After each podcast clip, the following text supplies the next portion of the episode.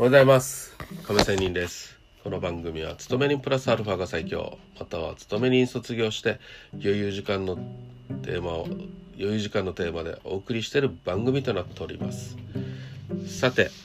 FX の話ですが利益の、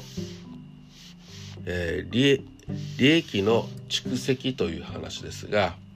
まあとにかく自分の日々のトレーディングをの結果をねグラフにしてみると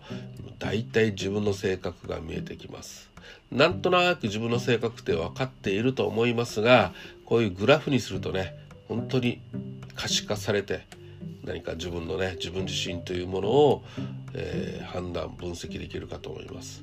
よくありがちなのは大きく買ったと思ったら翌日には大きく負けていてこれ私はこれありますね。グラフにすると上下に激しく大きく振れているだけで損益のグラフで見ると大勝ちした印象があるのに利益が蓄積されていないという場合です。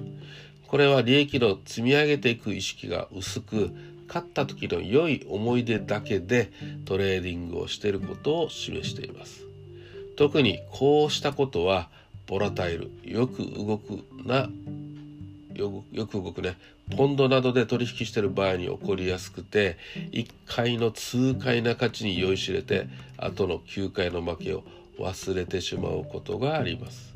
しかしもしトレーディングは投機であっても投資であるという考えを持っているのであればそれなりのリターンがなければトレーディングをする意味がありません。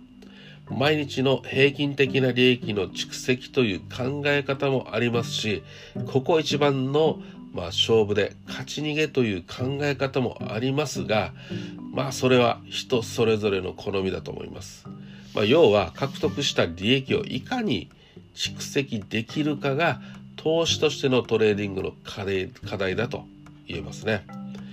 利益の蓄積のための大きなポイントは獲得した利益をどう目減りさせないかということです。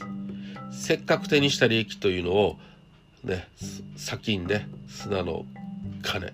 砂金を指の間からサラサラサラっと漏らさないようにするためにはどうすればよいのかもうね自分自身考える必要があります。ということで今日は終わりたいと思います。正月なので出だしなのでしっかり利益を積み重ねていきましょう。それでは今日も良い一日を。See you!